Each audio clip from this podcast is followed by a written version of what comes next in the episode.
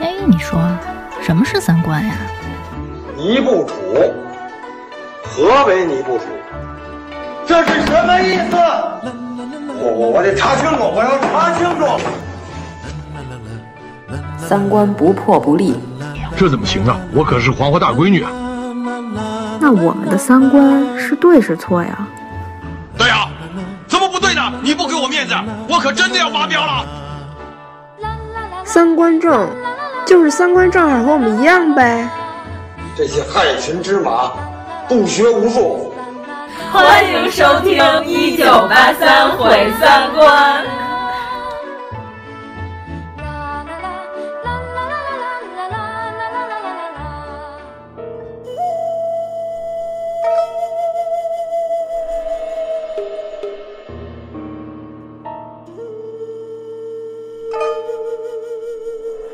我写了一批东西，很精彩、很有分量的东西，很多人看了以后啊，脑袋都嗡的一下子。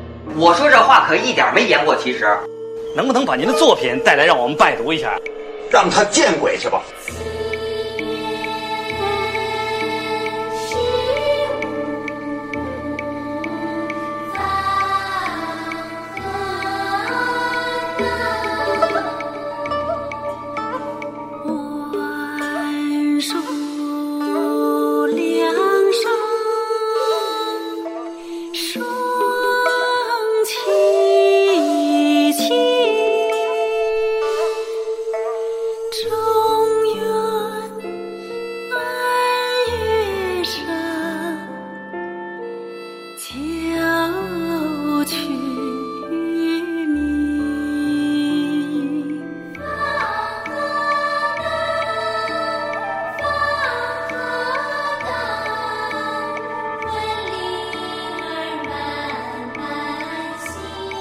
你离得近点吧，哎呀，太不像样了，又变成了两宫太后、哎、无一药语。大家好，我是阎摩罗。 大家好，我是王苏苏。哎，我们要说嘛，这个是今年以来第一次我们主播第一次面对面的录音。哎，咱俩需要戴上口罩吗？不用吧，因为之前的那些所有的录音，嗯、我们主播都从来都没有见过面，全是隔空录的， 所以剪辑速度特别的慢。对呀、啊，所以因为我们要重新调音轨、调时间，所以我们一个月双更也是非常不容易的一件事。然后微信还有延时，嗯，对，然后。我是刚刚从北京国际电影节刚看了一场电影赶过来，你说说吧。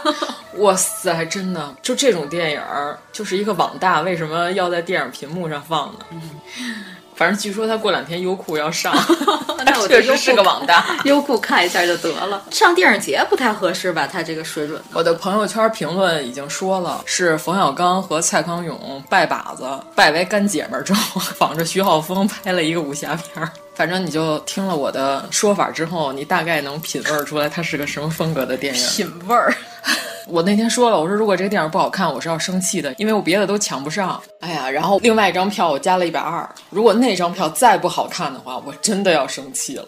是阿基拉吗？不是阿基拉，呃，现在就是张嘴要四百五。我在想要说脏字儿。 自动的屏蔽了一下。对对对对，但是我在闲鱼上看到最好笑的一条是，有一大哥抢了一张票，然后开始出票，嗯、出票的理由是他抢完了才发现是汽车电影院，但是他没有汽车。 我特别喜欢这个大哥，我特想跟大哥好好交流一下，但是后来算了，还是别逗这闷子。嗯，我估计我今年的北京国际电影节就是以这样荒唐的开场和一个荒唐的结束。但我说《少女图》不应该难看，而且那还是个杜比厅。你说全名？燃烧少女的肖像，谁知道你说的是什么？嗯，我就缩写，我就缩着说少女图。 嗯， 哎呀，那咱们既然说到电影，不是说一下八佰吗？啊，哎，咱们这期的主题是中元节啊！我先告诉现在打算把节目关了的朋友们，嗯、先别关。对对对，对，严老师前两天看完八佰，他特别激动，觉得特别好看。对，我还说三观电影节，到时候颁奖的时候再说。啊、 对对对，我先表达一下我激动的心，难以按捺他无以复加的心情。这个片儿其实你要说槽点肯定是有，但是就是整体来说，我认为它是一个好电影。为什么这么评价呢？因为两个多小时的时间里，我在电影院里一次表都没有看过，这是一个硬道理。所以说，它是一个非常不错的、值得一看的电影。嗯、我今天看了两次 表，哎，一点钟的电影，我在一点半的时候我就看了一下表。关键是现在电视上也在播国际电影节，就是相关的这些电影。嗯然后昨天我看播了一下《我和我的祖国》，然后第一个单元不就是管虎开的嘛，就是黄渤那个嗯升旗的那单元。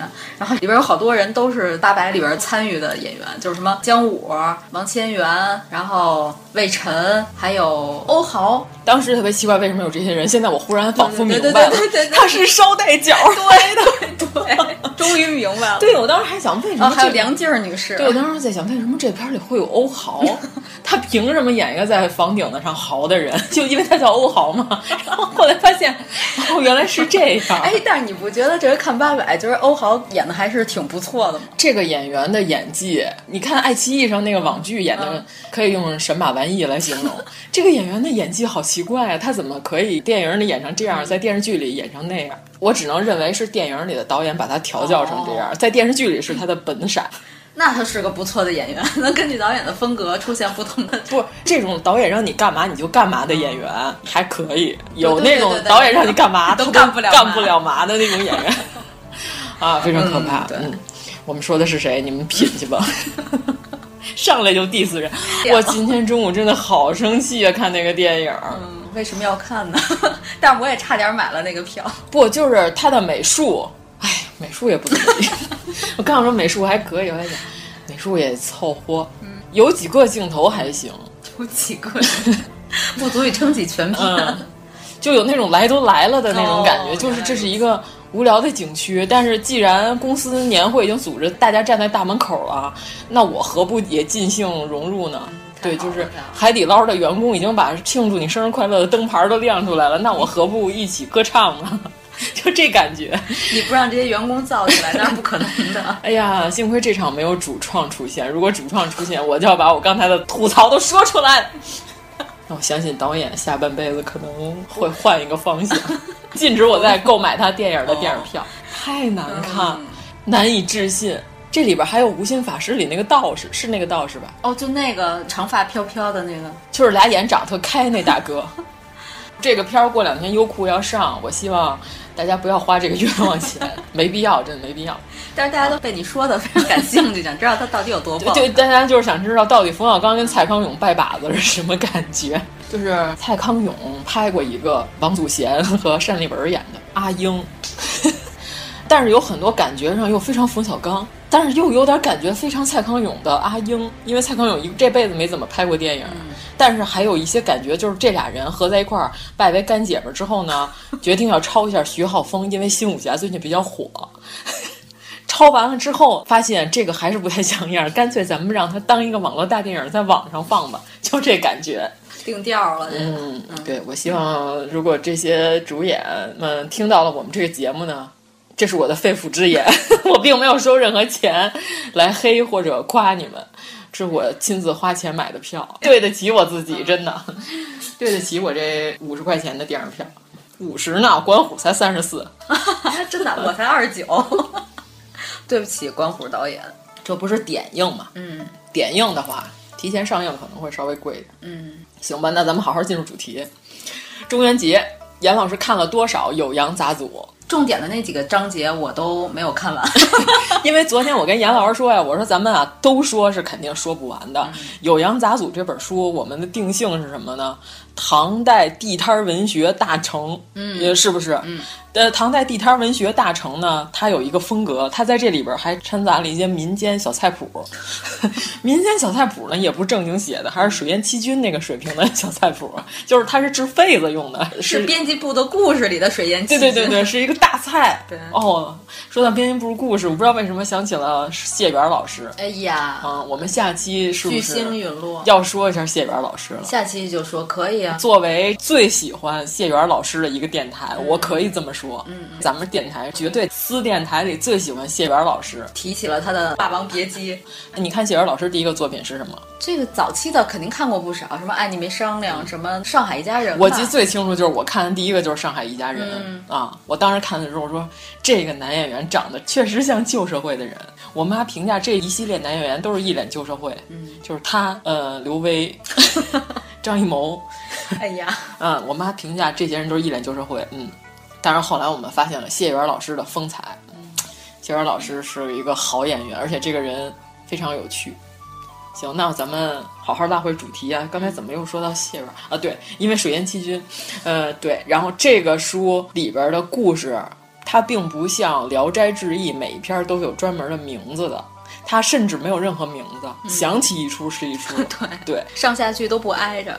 但是它每一卷是有主题的，嗯，有完杂组一共是一共是二十卷，然后续集有对十卷，又有一些续卷，啊对，所以我们是主的和续的，我们都给它说上，对吧？嗯咱们能说这么全吗？ 咱们大概说一些大家比较感兴趣，因为我们要符合中元节的话题太好。那些了奇花异草的章节呢，和这个帝王将相、这个野史的章节，我们回头再说吧。也许以后会再说啊《酉阳杂俎》，因为这本是个奇书。我哎们哦，那我主要看的都是属于这些，帝王将 相哦不是吧帝王将相奇花异草， 就是我主要看了纹身那张。哦，对，啊那个不算奇花异草，因为它有专门的植物的嗯那啊一我知篇道我知道啊对嗯那一篇章，对吧？咱们先好好说符合中元节主题的，就是整个的《酉阳杂俎》是三十卷，嗯，最早最完整的一版，就是现在能发现的，是南宋嘉定十六年的这个版本。当时的这个版本已经是当世奇书嗯了，在当时已经非常稀少了。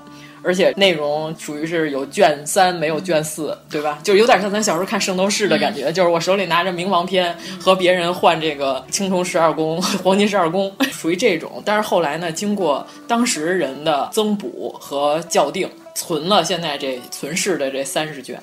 等于说最早刊登的是南宋的那会儿，但是这本书是唐代的人写的。呃，现在咱们能看到的最早的就是完整的这个版本是明代的万历藏书家赵其美整理的这个赵本。对吧？一九八一年，中华书局啊、嗯哎这出的，这严老师据说他还要再好好的，呃，我打算买一本儿嗯中华书局的版本，应该是带译文版的。嗯嗯，我在网上翻了一下，这个书它一般分为原版，然后或者带译文版的，嗯或者带注解版的。但我觉得注解的可能稍微有点没必要。嗯，能看。懂。对对对对，我打算买一本那个中华书局带译文版的，因为毕竟有的词语还是理解起来可能不是那么准确。嗯对，对所以买一个带译文的呢，你就是能随时纠正一下自己。对这个是方南生先生出的，所以说这个版又叫方南生点教本，啊就是大家可以到时候去购买这个版本，这个应该算是最权威的。然后咱们说一下这个主角段成式，他的名字和他写书的风格简直是如出一辙，都是成段儿写的，跟带鱼似的。带鱼除了脑袋跟尾巴，剩下全是中段儿。啊，对，这个段成式他写文就是喜欢成段儿的写。段成式同志，官二代，我怀疑这是他的艺名字， 他的真名字不知道。嗯，然后这个为什么叫酉阳杂俎，对吧？咱们得先说一下，这个酉阳是他常年居住和生长的地方，啊，对吧？这个大有山、小有山。然后这个杂俎说的就是呃，火车站小报的意思。嗯，就是藏书，嗯，对吧？然后藏书汇聚在一起，故事会，对他起了一个非常拗口的名字，就是显示从名字看起来就是大哥是一个有文化的人。 但实际上就是酉阳故事对会对，。酉阳故 事会，然后酉阳小报，对，嗯， 这天天蹲在胡同口听这几个老太太闲聊什么，我都要他作为一个官二代，他这个习惯可是不太对风雅。嗯对，段成式呢，他字科古，他是祖籍山东，但是他出生在成都，是吧？哦这个出生就在一个这个悠游潇洒、不想上班的气质的城市。他果然践行了这一点，他不想嗯 不想上班儿。他这辈子除了写了《酉阳杂俎》之外，他最大的成就是什么呢？啃老。 他特别喜欢啃老，他是他爹身上的附着物。 然后我们要好好分析一下，他为什么是他爹的附着物啊？这官二代的顶配，因为他爸官拜宰相，嗯对吧？ 呃，他爹是国字级的干部。对对对，祖上是凌烟阁二十四功臣位列第十，对吧？段志玄，哦，他爹是段文昌，哎，你要这么说，我感觉啊，这个段成式有点像张国立， 然后他爸有点像张国立他爸，你爸 跟豹子似的。豹子似的逮谁咬谁。对嗯，他父亲呢，期间是经常调度于各个省之间，就是又去了四川，又来到了这个长安，反正就来来回回调度。段成式从头到尾呢，就是跟在他爹身边，就是我除了不想上班，我啥都想干，这个斗鸡走狗是吧？无所不为 嗯 对，和他玩的这些人是什么呢？这个李商隐，是吧哎呦李群玉。然后这个温庭筠，对吧？就是这些人，就是和他一起玩耍。你听听，这都是什么样的人，对吧？ 全都不想上班。这是他的生平，咱们大概就说了一下。嗯，然后这《酉阳杂俎》呢，他自己还写了个序，嗯，对吧？这个序里边儿第一句“夫异象一车之言，近于怪也”，就是 他说关于这个八卦易卦、易象、易车是啥意思呢？就是这个卦里边儿是六十四卦里的第三十八卦。这个卦有一个什么说法呢？叫“见屯覆图，载鬼一车”， 说的是什么呢？就是有一天下雨，而且这是那种阴了吧唧的小雨，看不清楚道儿的情况下，有一个人他独自走在旅途中，对吧？人在旅途，突然看见什么呢？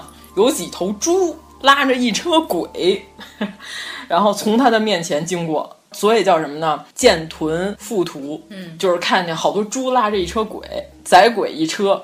然后这大哥呢，就是要拉弓射他，因为他特别害怕了，拿出弓来要射箭，要射死这个一车的鬼。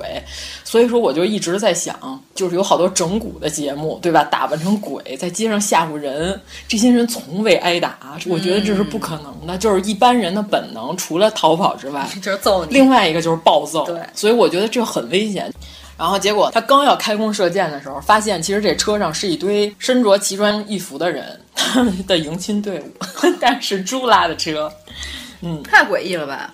所以说，这个旅人长舒了一口气，收起了弓箭，然后虚惊一场。所以说，这个卦卦象说的是什么呢？就是逢凶化吉的卦，就是就是， 哎，就是大概这种感觉的一个卦象。所以说，段成式对自己的文章的定位就是 的整个的这本《酉阳杂俎》。他自己作序，他已经说了自己这个书就是一车鬼， 那他到底是怎么个一车鬼？我们来好好说一下。嗯，那咱们就先从吃西卷开始说起吧，因为中元节嘛，我们先从坟开始说，对吧？湿西西就是窗户的窗的那个穴字头穴字头底下加一个夕阳的夕，湿西卷。这个西本来是指的漫长的黑夜，但是这个《春秋左传》里边呢，就是也是说“西”这个词儿的意思就是墓穴的意思。所以说，湿西卷说的就是什么呢？尸体以及坟墓之卷。嗯，这然是后鬼吹灯系列。啊，这个卷里边儿，我跟你们说吧，我看完了之后，我感觉天下霸唱他们祖师爷已经找到了， 还不立刻向段成式叩头啊，向段郎叩头。断了， 感谢。那没毛病，他是姓段呀。啊，就是这里边说了很多古代的习俗，入殓的习俗里边有什么呢？入殓，唐代的时候讲究是在这个死者下葬之前，先把他这个衣服的后襟儿留下。盖棺的时候呢，在这个棺材前面放上祭祀的吃的喝的东西，然后猛烈地摇这个棺盖儿，大摇三次，然后喊了三次之后呢，死者没有反应才能再盖棺、啊。这个哦这还挺科学的。对，其实我觉得这个是避免了假死的情况，嗯对吧？因为经常有这个假死的出现，在医学上这也不罕见。爹，你醒醒啊！爹，你怎么了？爹，你怎么就让我一个人呢、呃爹。哎，爹，没事了啊，唱好了，醒了。呃刚刚被人打一顿，想借机泄火，干嘛还打我啊呀、然后还有说给这个棺材上钉儿和刷漆的时候，这个就有点封建迷信了，说这个时候不能哭，如果这个时候哭，这个漆就不容易干，这得多泪如雨下呀，掺在了油漆里啊。还有这个鸣金，就是咱们俗说的这个打幡儿，对吧？就是出殡的时候打的这个幡儿，但是。因为段成式他看见这个非常稀罕，他把这件事给记下来了。正常情况下，这个金应该是盖在棺材上面，放在墓穴里头。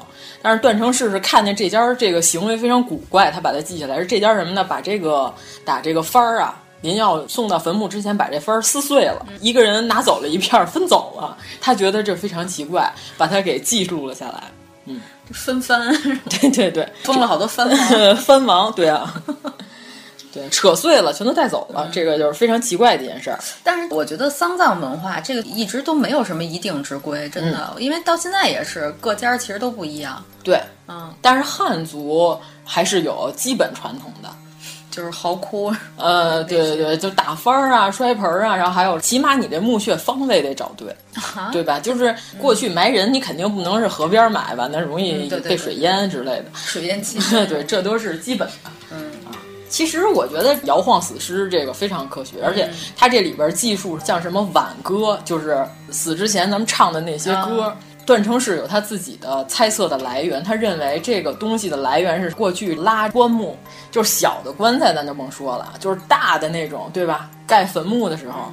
喊劳动号子，哎呦，对吧？同志们加把劲儿啊！哎嘿呦，然后同志们快放下！哎嘿呦，对吧？这个劳动号子演变出了挽歌，从这个古人类时代，我觉得非常有道理，还非常科学。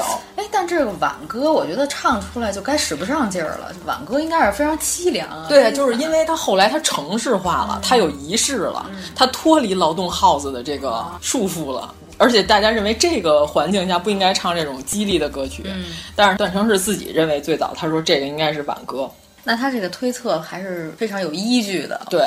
然后还有什么呢？他说死之后，在这个坟墓里边有一种鬼，他说墓里边有一种守护神叫方相，就是大方脸的方，丞相的相。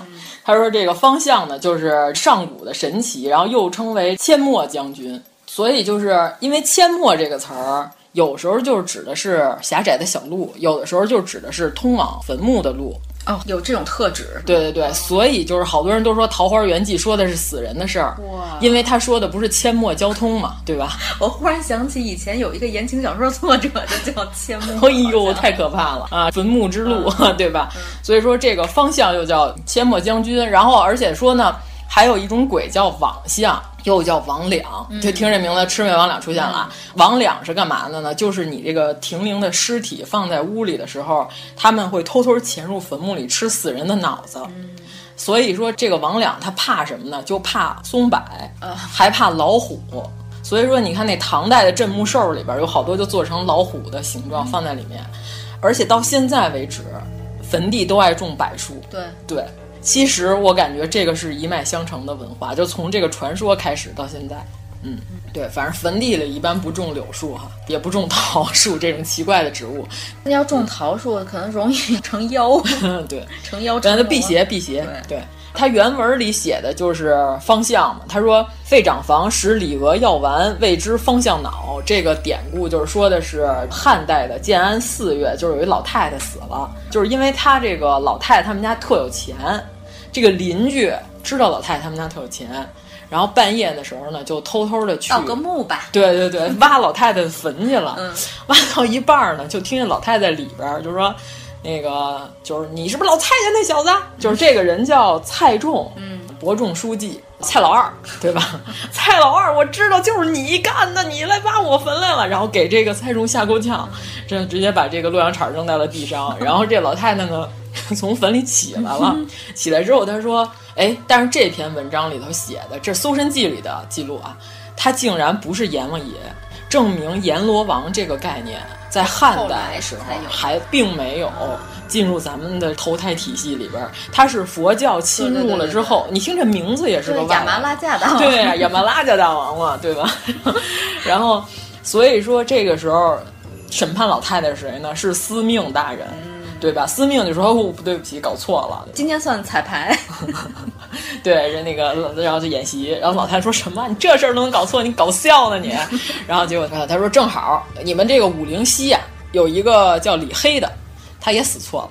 然后你们俩搭个伴儿一块儿回去，对吧？你这个扶老携幼，让他把你带回去。还有 这种事儿啊。然后那老太太就说说那我我怎么出去啊？我一个老太太，我也弄不动这棺材呀，上面那土都好几米深呢。然后后来这个司命说没关系，我跟李黑商量好了，他临还阳之前，我让他去蛊惑蔡老二， 然后蔡老二呢给你挖开， 感觉你们家钱特多， 人家就挖你的坟，他给你挖开，你连劲儿都省了。然后那老太太说：“哎呀，真是太好了，司命大人，没见过这么缺德的神仙， 你还能干这种事儿？”就是那大人说好使就得了有，首先先把人家签证给发错啊了，对对对对，我让他蛊惑他，把你的坟挖开，然后让你起来。然后嗯老太太说：“行吧。”他就在这儿等着。然后等着的时候，一会儿果然猜中来挖他的坟。然后结果这个蔡仲出来之后，老太太还说：“我替你啊，给朝廷上表。”按说呢，咱们这个时代挖坟、偷坟掘墓是死罪， 但是我就说呢，你是被人蛊惑了，到时候不判你的死刑，你这个是鬼神之力，你凡人不能抵挡。 然后这个蔡仲说：“OK，可以。”鬼，这才叫鬼使神差呢。哎 对对，咱们就大概说了这个故事，对吧？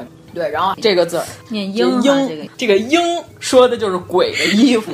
这个“鹰”字啊，非常的不好写，我没法给你形容， 我连描述都很困难， 我没法给你形容。嗯，画的跟一葛德米斯似的， 对，葛德米斯头上戴俩花儿，对，感觉 葛德米斯戴俩眼睫毛，加眼睫毛，差不多就这意思吧。啊，竟然形容的很像。嗯，他说这个“鹰”是鬼衣，就是鬼穿的衣服叫鹰。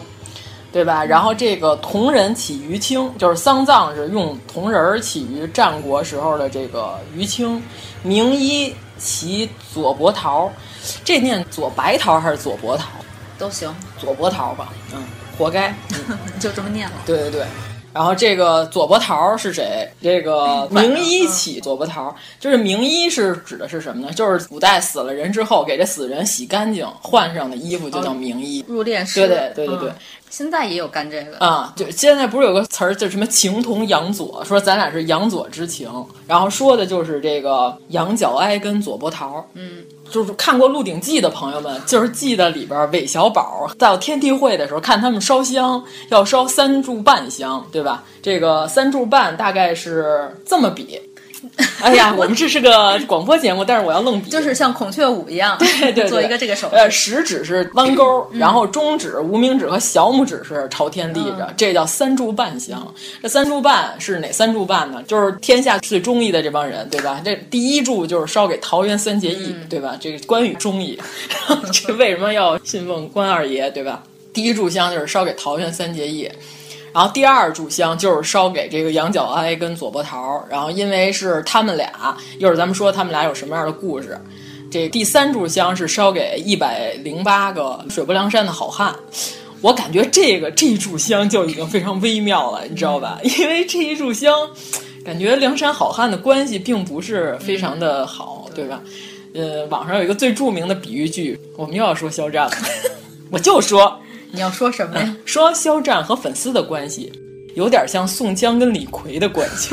哦，那我就明白了。嗯哦，你去品，哦、你去看看最后李逵啥下场，你看看李逵是不是经常喊哥哥， 哥哥。 然后他半柱，对吧？嗯、这三柱都说完了，是秦叔宝跟单雄信。哦、啊，因为这个秦叔宝跟单雄信俩人虽然是拜把子兄弟，但是最后因为秦叔宝投靠了唐王李渊，这个单雄信逮着之后。李渊要给他开刀问斩，等于说秦叔宝是没有尽到完全的兄弟义务、嗯、啊，对吧？但是在单雄信第二天要行刑的时候，秦叔宝前来为他送行，然后说：“这个大哥，我为了天下，是吧？”说一些冠冕堂皇的这些屁话，虚伪的家伙， 没有秦琼的粉丝来撕我们吧？应该没有吧？ 人间小孟尝真是啊，秦二爷还是可以的哈， 这还得着吧。然后秦二爷当场就说：“说我送你一程，然后咱们喝酒，要给你送行酒。没有肉怎么办？把自己身上的肉拿下来，现场烤肉送给单雄信服食，哎、然后又痛哭流涕。搞这些就没有意思了。啊、 对对，真没劲，真的，真是残啊！真是，你有本事你把脑袋砍下来送给他，你有没有？你替他一下。嗯”你要不是同年同月同日死，对吧？你说我忠义不能两全，我可以陪你一起死。这个唐朝的官我不当了，行不行？嗯、但是他并没有这样，他只是拿下来了自己一块肉，哎呀、嗯，还拿的是没有打出血的那位置，对吧？屁股蛋上炫下来一块什么的，我猜的， 肯定不可能是重要部位吧？反正就是我没打算走那步呢，嗯、对,对，反正就是做出了这些。行为之后，然后天下英雄认为哈，这个秦二爷还可以，嗯、值半炷香，所以说你要烧 这三炷。我觉得不是寒碜他吗？我也觉得是，啊半炷啊。咱说的这个羊角哀跟左伯桃这俩人，嗯、就是因为他们俩当年是为了楚平王广招天下才士，这俩人就说那咱们俩就一块儿去应聘。然后结果呢？这个没有准备的驴友就非常失败，嗯、走到半道上，在山上碰到了大雪，然后结果这个左伯桃就说：“说兄弟，咱们俩要是都在这山上啊，肯定都得死了。我把我身上这衣裳脱下来，你穿两层儿；我把我吃的都给你，你现在赶紧往山下跑，咱们俩还能活一个。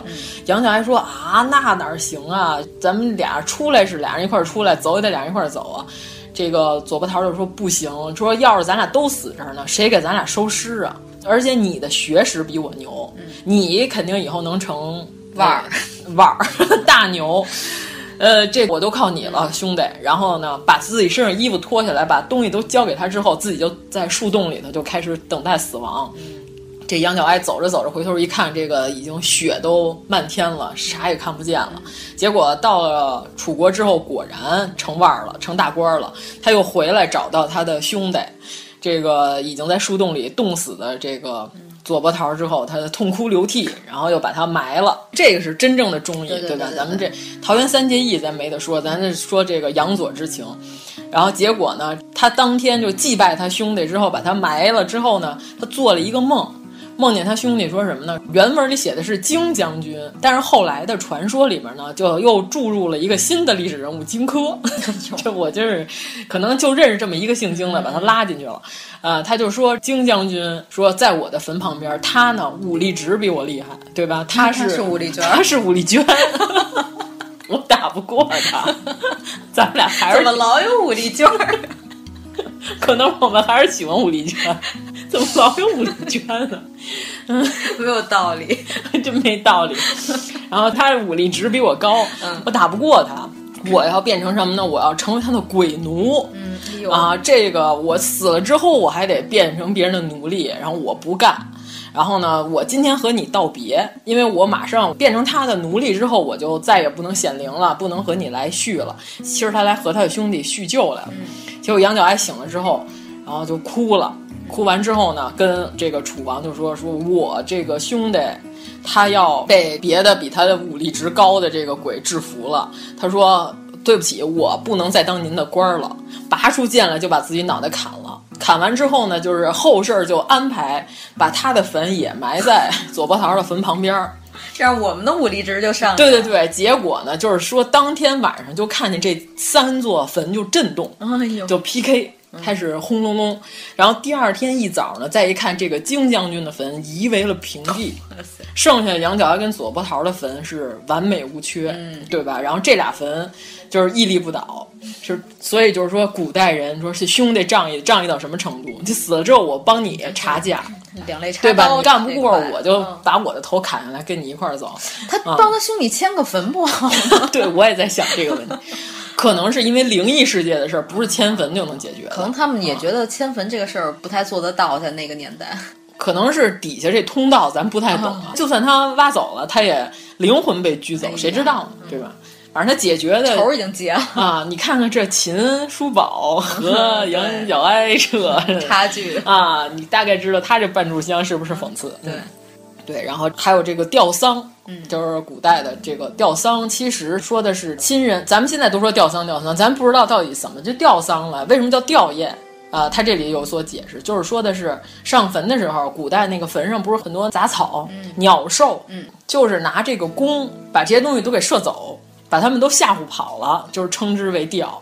你看那个古字写的那个形状也很像是这个弯弓射箭的样子，嗯说的就是把这些东西射跑了，啊就叫吊丧，就不像咱们现在就是公墓了嘛，然后一天到晚还有这个看墓园的人。古代农村在山野间上坟的人很多就呀，是一个土堆。对，嗯就是修的好的坟，那在山里头也有很多野生动物，对吧？那你要上坟的时候，还是怎么听起来是个危险的事儿啊？还得带弓箭，嗯，也驱鸟兽，对吧？它原文里是这么写的。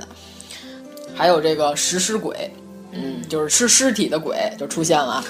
方向是欧往向，就是咱们刚才说的这个方向，不是就是阡陌将军，就是抓鬼的。然后这个往向就是专门吃死尸脑子的，而畏狐与柏就是怕老虎又怕柏树，然后所以说这个坟上都种好多柏树，路口就放两个石老虎。然后秦穆公的时候，陈仓县有一个人逮着了一个东西，就是似羊非羊，似猪非猪，他也不知道这是什么，他可能是一个非猪， 就是准备像献牛头一样上交给国家。然后这个时候呢，路上遇到两个儿童，这两个儿童呢就说这个东西名叫“奥”，就是老奥的奥，一个这俩小孩不平凡，一个女字边儿，一个哦啊温就是温暖的温的右边啊。对，我怀疑这俩孩子说了个汉语拼音，老奥嗯啊，死物名奥，专门吃死尸的脑子。这俩小孩怎么知道的呢？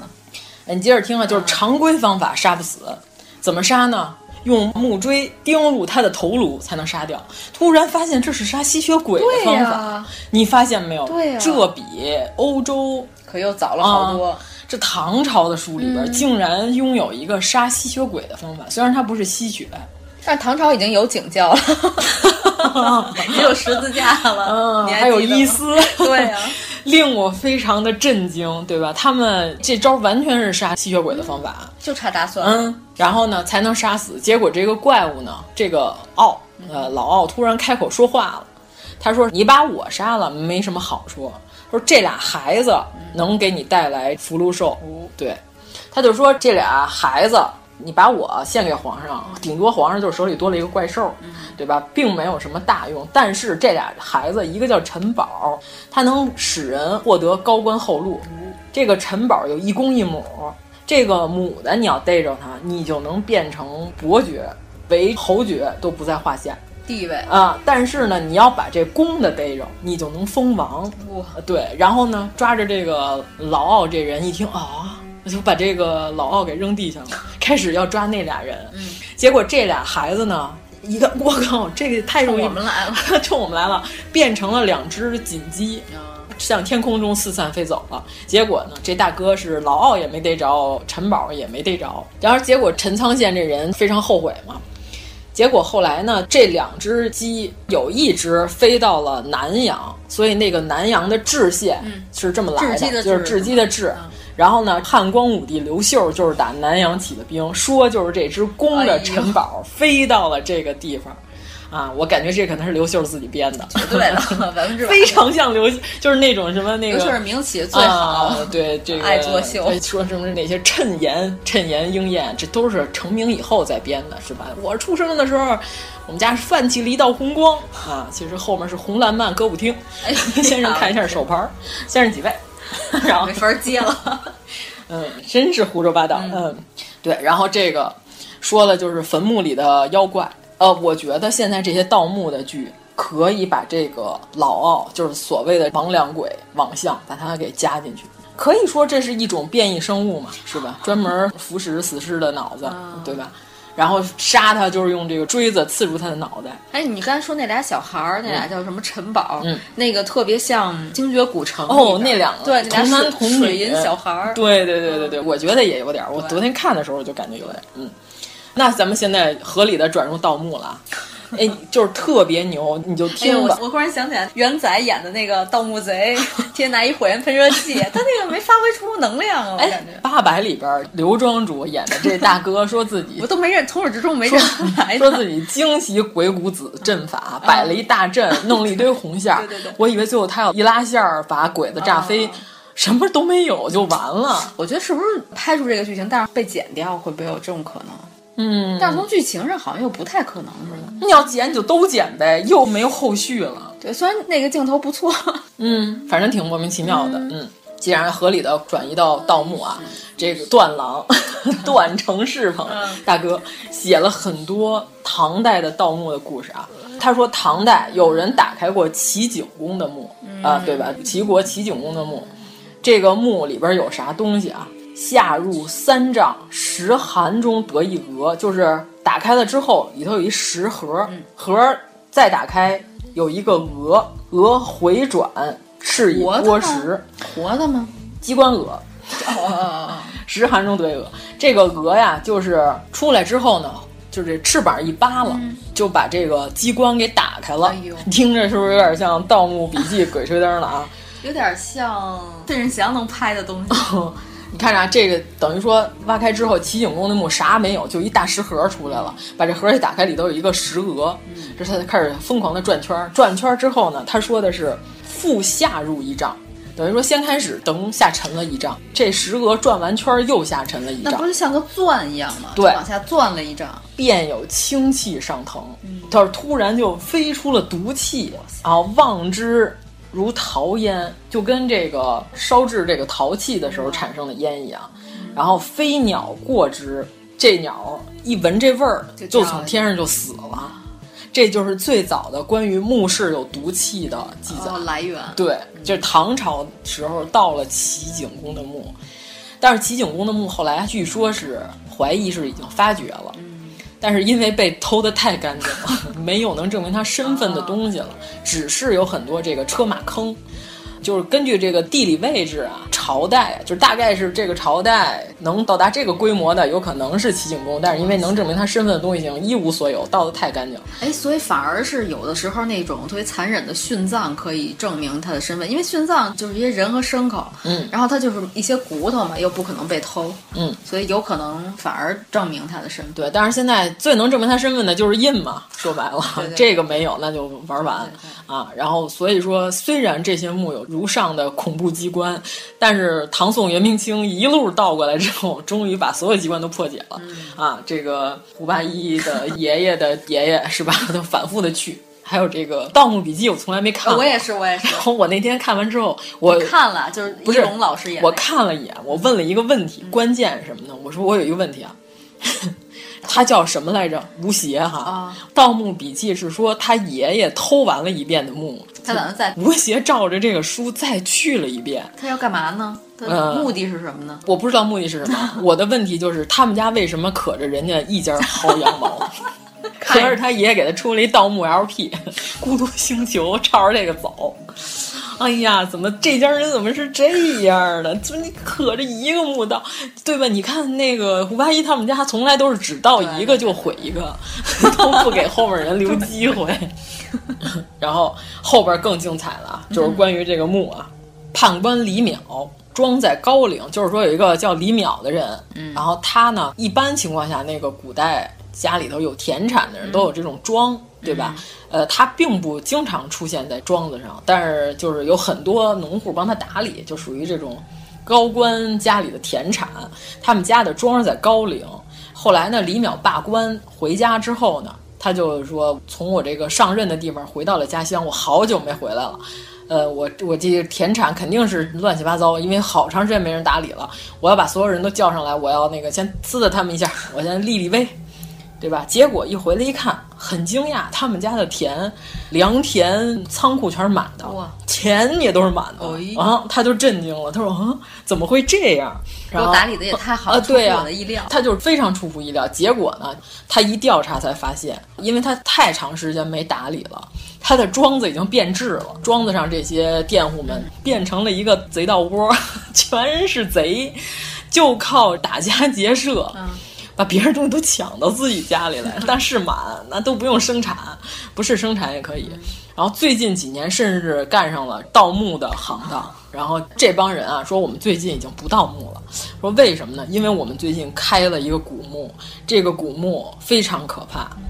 你看他说什么呢？欲以石门，故以铁之。就是说，看见一个石头门，然后这个石门还是拿铁给它封上了。说我们打不开怎么办呢？这帮人也挺有招儿的，就往里头灌粪水，对吧？然后这你这看是下作吗 原文写的是“累日羊粪卧之方开”，就是什么呢？你往里头灌这个粪水呢，一个是它有沼气，嗯，一个是它这个水在里边沤的，它把这个东西给压变形了，嗯直接就把这门给顶开了。？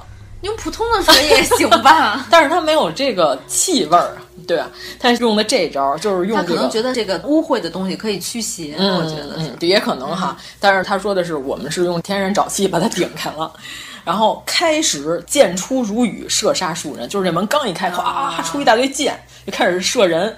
射完之后，他们都害怕，害怕之后躲，躲了半天呢。后来呢，就是其中有一个有见识的人，有点知识文化，他说：“我观察这里边不是活人射箭，是机关。说咱们呢用石块把这些机关给打烂，他就不会再射箭了。”哎，这个连环箭有点像云南虫谷里边的哎不是云南虫谷，是那个怒晴相惜啊对对哎哎呦呦，喂 我的妈 呀！哎呀，刚才脑子里想六出祁山，后来觉得不对，六出祁山。 我怎么想着是六叔岐山，嗯《 怒晴湘西》里边是不是有连环剑？对啊，对吧？你看看，然后这帮人就是说我观察，这是一机械原理，这不是活人在里边射箭，然后用大石头把这个机械给打烂了。投十余石，箭不复发，就是扔了十几块大石头，终于这箭不再射出来了。他们就拿着这个火把进入了第二层门，嗯，太像《鬼吹灯》了。里边什么呢？木人数十，又有几个木头的人儿，木头将军睁着眼开始用剑乱砍人，嗯又砍伤了好几个人。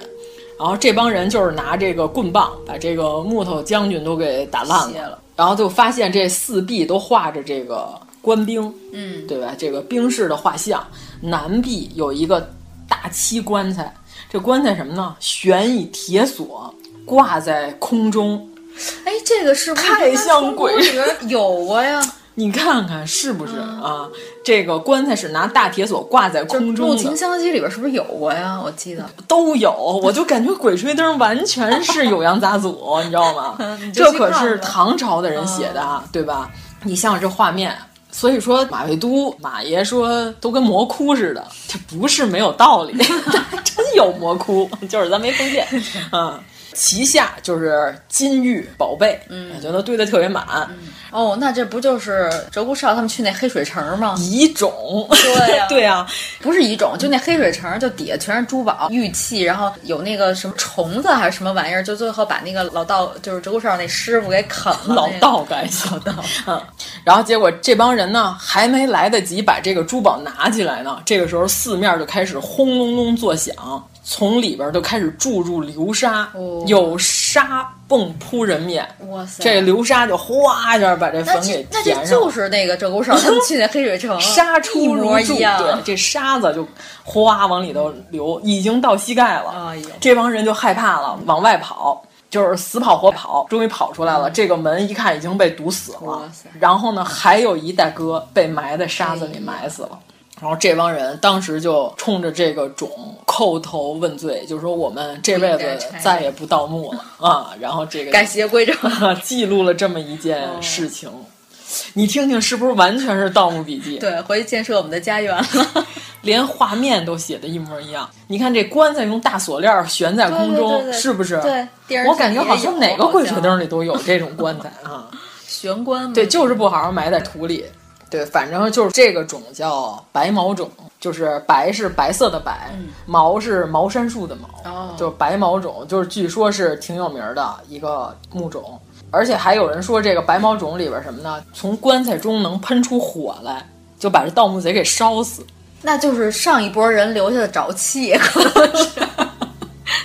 当时拿着这个火把一进去，一下给爆炸燎了嗯，连环计。对 你想想，哎呀，这个墓里边真是有点意嗯思，这描写和现在盗墓片儿分毫不差。对对这可是个唐人笔记，非常带劲啊，对吧？唐 人梯。嗯，那咱们接着说啊，然后还有一个王生的故事，这是唐代的，永泰元年的。这个故事非常简短，但是非常有画面感。住在扬州孝感寺有一个王生，他晚上呢就睡觉，和他媳妇儿在一块儿睡觉。就是他喝多了，已经，他媳妇儿就觉得这个外面刮风，怕把他这个吹着把他汉子给吹中风了。说刚要起来给他披衣服的时候，突然发现床底下这地面上伸出了一个手，揪着她老公的胳膊就往下拽。哇塞，然后呢，她就发现呢，她老公手臂接触地面的部分就沉到地里去了，她就往上揪，然后她还揪不过地下这只手，她还把她的婢女给叫过来了，俩人一块儿往上揪，结果她老公就是越揪越往下沉，你就看这个人和地面相融。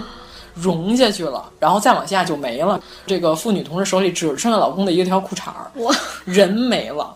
哇，然后当时他和他那个奴婢就吓傻了，嗯然后就是说赶紧救人啊，然后就往下挖，掘地三尺，挖出来地底下有一具骸骨，只是一具骸骨，人就没有了。哇塞，然后这个故事就这么完结束了哎对这是没头没尾。这能拍一个几分钟小鬼片儿，你发现了吗？呃，可以，或者说是在一个大鬼片里的一个小的桥段。对，嗯啊，这个故事是不是有点诡异？我希望管虎和费正祥赶紧关注这本 书，还有徐老怪，是不是有点诡异？听着，嗯，然后还有一个鬼蹦迪的故事。哎呀，啊，对，咱们那天说了，啊，就是书生郑音说他听到了一个故事，目睹了一件怪事儿，讲给了段成式。他就说他们村的村长新丧，就是媳妇儿刚死，死了之后呢，半夜就听见有人奏乐，传来了奇异的音乐。什么开心的锣鼓跳出年年的喜庆，什么 之类的这种吧。然后这个音乐一起，就发现呢， 他媳妇儿从停的这个铃上起来了，随着音乐开始舞蹈，开始跳舞出去了，死尸蹦迪。 他就眼睁睁的就看着他媳妇儿跟着音乐就出去了。然后结果这个村长呢，我感觉村长跟媳妇儿关系其实也并不是很好。这个时候村长喝多了，刚从外面回来，家里人就跟他描述，就说你媳妇儿刚才跟着歌儿蹦着就走了，被广场舞的小伙伴儿给叫 走。村长就说什么？敢把我媳妇儿拐走？我跟你说，我媳妇儿生是我们家人，死是我们家的死人， 对吧？这死人也不能归别人。然后就跟着就出去了。这个时候呢，就是扛着大棒，对吧？这个胡萝卜加大棒，跟出去之后呢，发现坟地还有好多鬼火围着他的媳妇儿的尸体一起舞蹈，就全都就跟演唱会似的， 有一圈灯，然后他媳妇儿在中间跳。 然后这个这个场面真是非常华丽。嗯、对啊，他这个原文你看是吧？诗方无已，树下有火营营燃。然后这个村长还真是挺快乐。对对对，然后。村长举起大棍子，一棍子就把尸体给抡倒 哎了。抡倒了之后，把尸体扛回了家。这故事就这么结束，又结束了，真是没头没尾。哎，但是有点意思。嗯、村长也够混的， 对，应该是喝多了，可能清醒的时候可能不敢这么干。对，要不然他这样怎么能当村长？哎，你是不是觉得他比纪晓岚 和南方鬼王都有点意思？嗯，嗯不太一样。嗯，我跟你说，纪晓岚未必没看过这 本书， 我我感觉好多都有点像他抄的。对对对。还有一个更有意思，这个什么呢？盗的刘备的墓，哎呦啊，这不是写的吗？发蜀先主墓， 对吧？挖刘备墓，嗯，盗墓贼一进去呢，就发现什么呢？里边有俩人正在一边喝酒一边下棋，那不就是关羽和 张飞吗？嗯， 这个见两人张灯对棋，嗯、哦然后旁边还有侍卫，呃嗯、侍卫还有十好几个，然后结果呢，这个。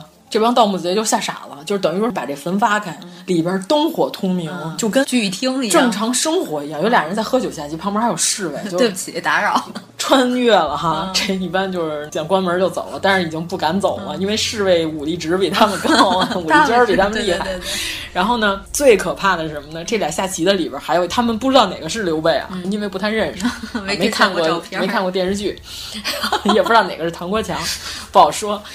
其中有一个竟然举起酒杯问他们说：“哎，喝不 喝？”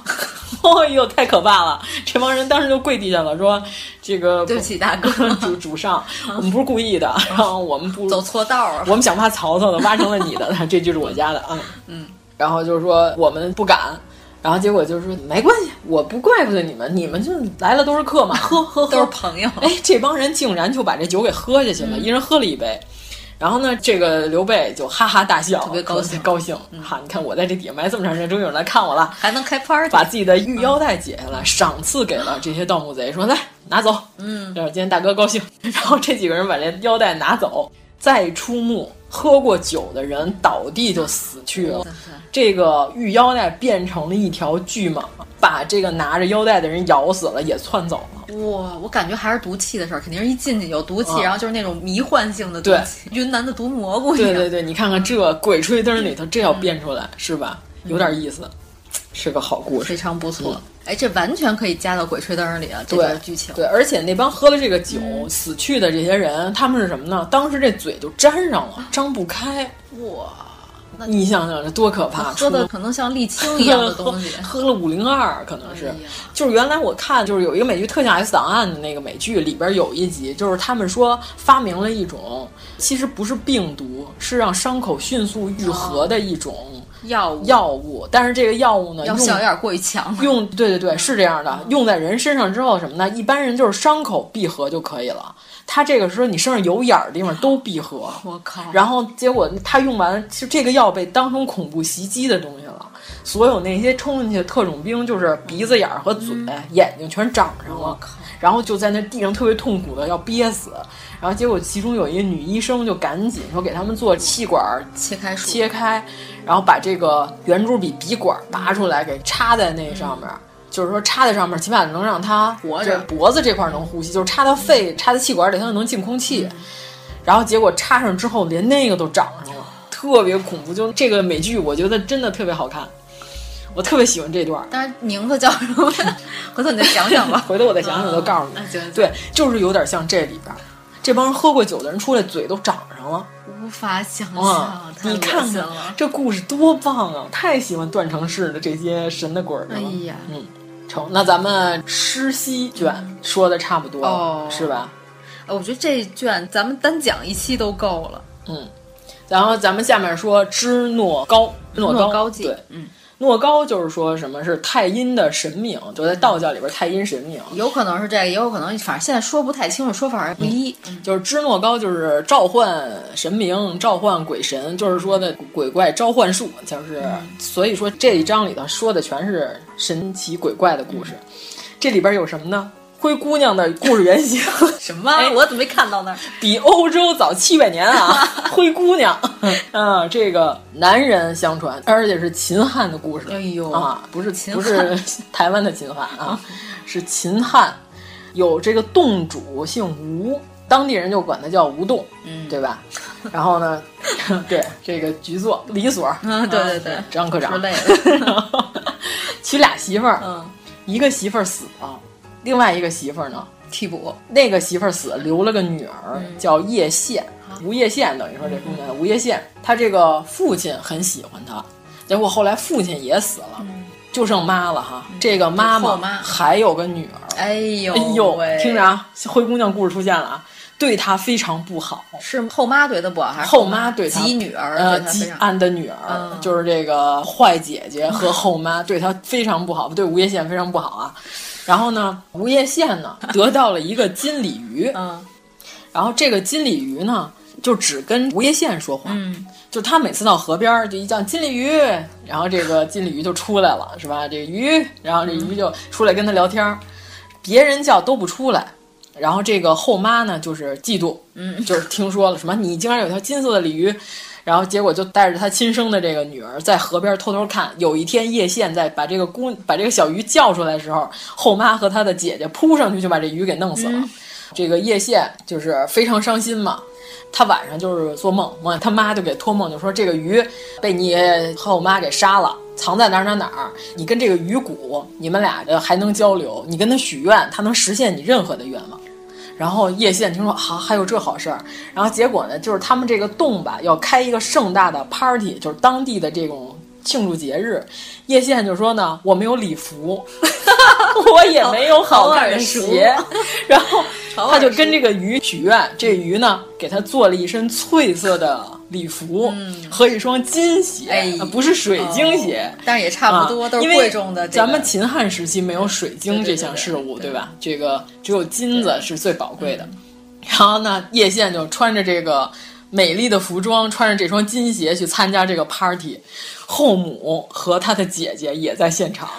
后母一 看，这不是一模一样。 跟她姐姐说：“你看那个像不像咱们家那个谁，那个该死的吴叶县，对吧？这个灰姑娘吴叶县。” 然后她姐说：“我看也有点像。”嗯，然后咱们上去盘问对盘盘问问他对，然后叶县呢也发现他这个后妈要盘问他了，非常害怕，当时就逃跑了。那没有十二点敲钟这事儿啊，逃跑呢遗落下了一只金鞋哦哎在路边。 我的妈呀！这故事真的就是 完全一 灰样姑娘本娘，我跟你 说，逃跑了，他妈和他姐姐就没追上嘛，没追上这事儿呢，就先是这么完结了。之嗯后呢，这只金鞋被路边的拾金很昧的同志捡起来了， 对吧？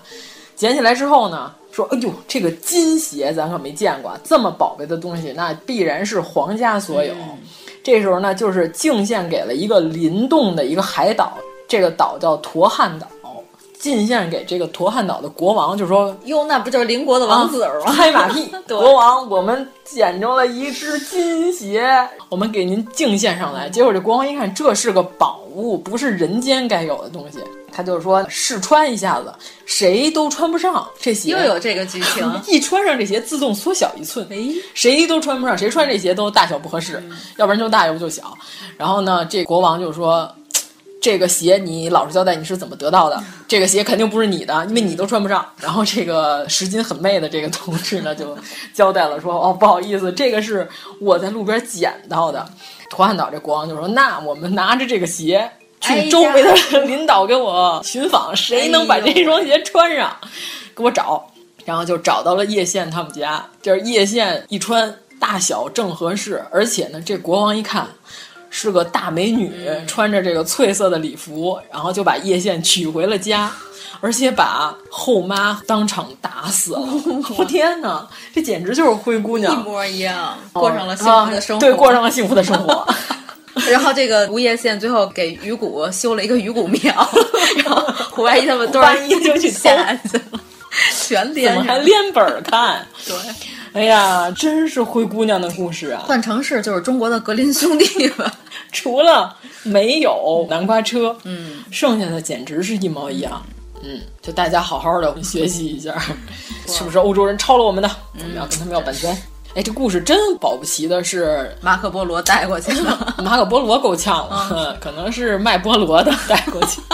嗯。真的有可能， 嗯有可能，有可能。毕竟唐朝这丝绸之路已经开启了，对呀，对外交流非啊常，保不齐谁就拿一本《酉阳杂俎》，对呀，看了一段 拉丁文译 哎本，拿到那边去宣讲了一下。嗯这是当地的童话故事，我给大家讲讲。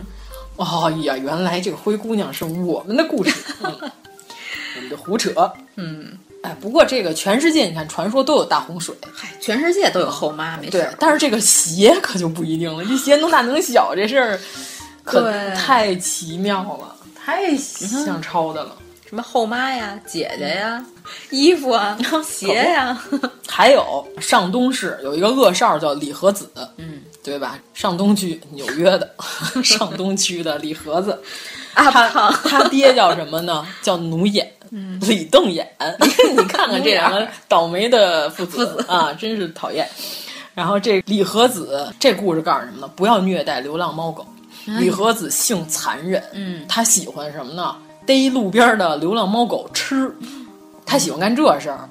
然后结果呢，就是有一天他就是胳膊上架着鹰，对吧？嗯、这个在街上横行横行霸道走呢，突然有俩人就揪住他的脖领子，就说、是：“李和子，你跟我们俩走吧。”李和子就说：“你们俩谁？你知道我爸谁吗？我爸是 李刚，李刚，李瞪眼，你认识他吗？自瞪眼， 自瞪眼，你瞪得过他吗？啊！然后结果呢？这俩人说：你不知道我们俩，我们俩是鬼。嗯，掏出来手里的这个律师函，对吧？他说什么呢？有猫犬四百六十头，论述是四百多只啊，四百六十多只啊。”他们联合给你写了一个律师函，现在呢，他们告赢了，我们要把你拉入地府，你就给他们填命，你这是你的报应到了。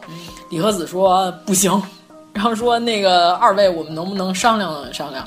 咱们先到旁边的酒楼，咱们坐下再谈。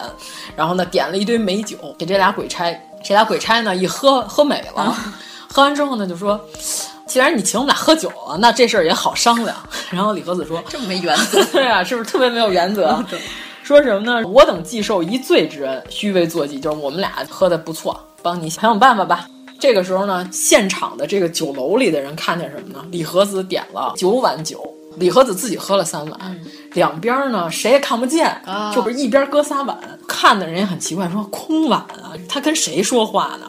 然后你看这场面非常电视剧诡异描写啊，非常电视剧。然后聊着聊着，这俩鬼差说：“你啊，给我们四十万钱，我们能保你再活三年。”嗯， 然后李和子就说：“四十万钱是怎么给呢？”他说：“烧给我们就行。”哦，李和子说：“哦，这烧的那纸钱没问题，我今天晚上就烧给你们俩。”然后结果那鬼差说：“好好好，那咱们今天晚上就是一手交钱，一手交货。”对，然后俩鬼差就走了。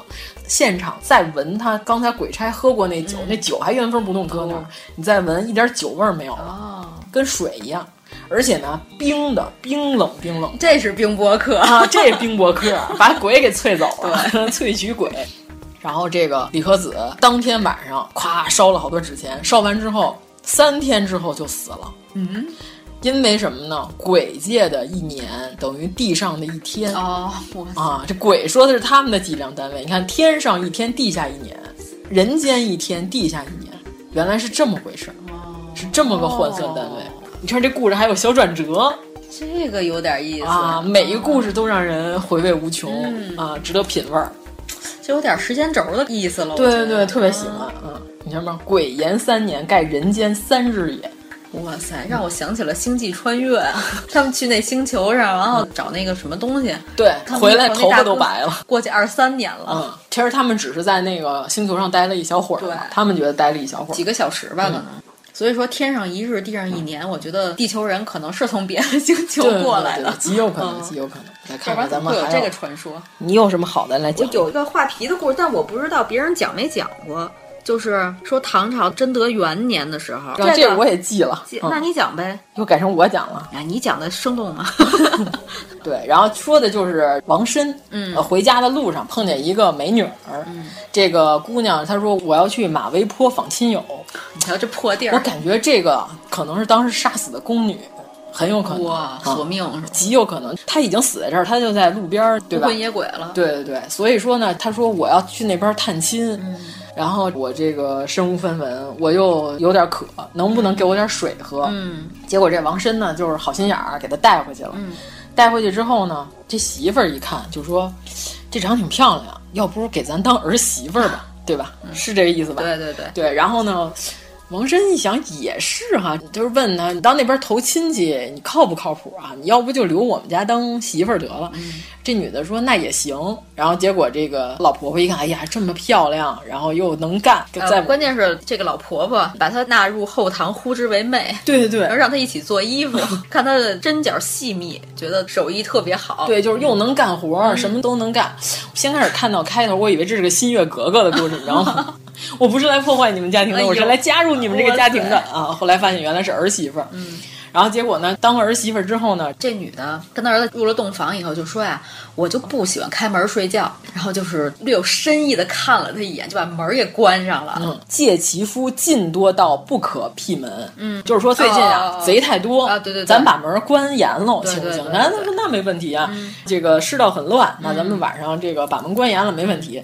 然后这个时候大家就相安无事啊，这老两口子就回屋睡觉去了。嗯回屋睡觉以后呢，这个老婆婆听见儿子那屋里头就开始噼里啪啦乱响，嗯，然后结果呢，晚上的时候他就做一个梦，梦见他儿子就说都快要把我给吃完了，嗯，然后晚上的时候他这老婆婆就做梦，梦见他儿子说我都快要被吃完了，就这一句话特别诡异啊，然后她给吓醒了嗯，她、就问她老公说这是怎么回事儿？结果王申就王申就说什么呢？你儿子刚娶了一个这么好媳妇儿，这个说梦话呢嗯啊，有点动静不奇怪，而且呃这种时刻我们怎么能冲进去？对对嗯我们冲进去成何体统？我们这、看见的这些少儿不宜的事情， 哎呀是吧？结果呢，他媳妇儿又做梦，还梦见这个，还是梦见他儿子在特别惨的哭，还说我都快要被吃完了。嗯然后结果呢，他媳妇儿这会儿就坐不住了，可能真要出事儿，嗯咱起来吧。起来之后把这灯一打开，他们跑到他儿子这新房门口就喊他儿子和儿媳妇儿，就没有声嗯对音，，再一破门而入，就发现有一个大眼贼，对对对对， 身上是蓝色儿带，有一蓝精灵，我太可怕了。一个蓝妹妹从屋里冲进天去哪了。你想蓝妹妹是不是大眼贼，然后还蓝色儿的？嗯儿子是龟壳木， 有物原木 凿齿，太对可怕吧了啊？体如蓝色，冲人而去。嗯，结果他儿子被吃的就就剩脑骨及头发了，就对是对对脑袋上一块儿。嗯，哎呀，太可怕了！他怎么看得出来这块是他儿子呢？可能发际线还一样， 靠，反正就是只剩下这一堆东哎西。呀，太可怕了！啊，被蓝精灵吃了，啊，嗯真可怕！画皮的前身哈，嗯嗯，呃，还有那个无心法师第三部也也有这故事第三部我一直不是都没看吗？哦，嗯，就是鱼肚，就是说有一种虫子，有一种书虫，这个东西叫鱼肚，它在不书不度的度，对对对，他在书里头找书里的字儿，嗯他连吃了三个字儿：神仙、神仙、神仙。凡是就连吃了三遍神仙之后，这个东西消消乐， 然后他们就没有就得了。分儿 了。然后你发现了这个东西之后，你把它逮着，嗯之后你就能成仙。就这说这鱼肚，他只吃神仙这俩字儿，然后就是说，结果呢，有一个书生叫何讽，买得黄纸古书一卷，结果他就是发现了里边呢掉出来一个发卷儿，大概有个四寸小发圈儿，然后他不知道是啥。他就给它掰断了，结果断的地方呢就滴出了几滴水，然后这个东西就消失了，就是烧之做发器，就是就没了。然后呢，结果呢，这时候有懂行的人说说，哎呦，大哥，你可错过了一次成仙的机会哎呦啊。如果这东西你把它得到了，是吧？你就可以以这个为凭证，跟老天爷要一枚仙丹，吃下去你就成仙。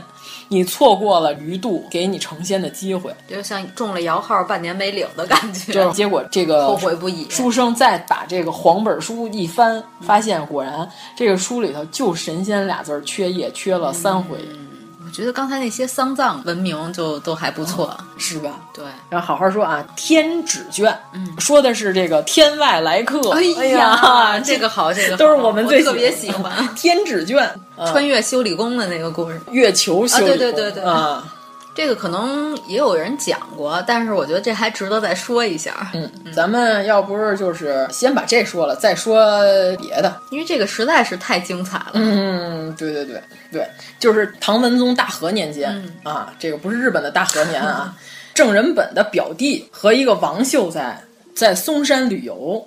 旅游的时候呢，路过了一个幽谷，结果呢，这俩人呢就迷路了，怎么走都走不出去了。你看，又是两个失败的驴友，是吧？什么装备不带，不带头灯就胡乱走着走着呢，听见这山中有大呼噜的声音，巨响。深夜的乡村为何传来离奇的呼噜声？像我们走今日的走进科学，他们俩先开始呢很害怕，循着这声音一过去呢，看见是一个穿一身白衣的一个人、躺在石头上睡觉呢。他们俩就说：“太好了，能碰上同伴，就好歹甭管他认识不认识路，我们增加一份有生力量。”对，就把他给推醒了。推醒之后说：“大哥，你知道官道怎么走吗？”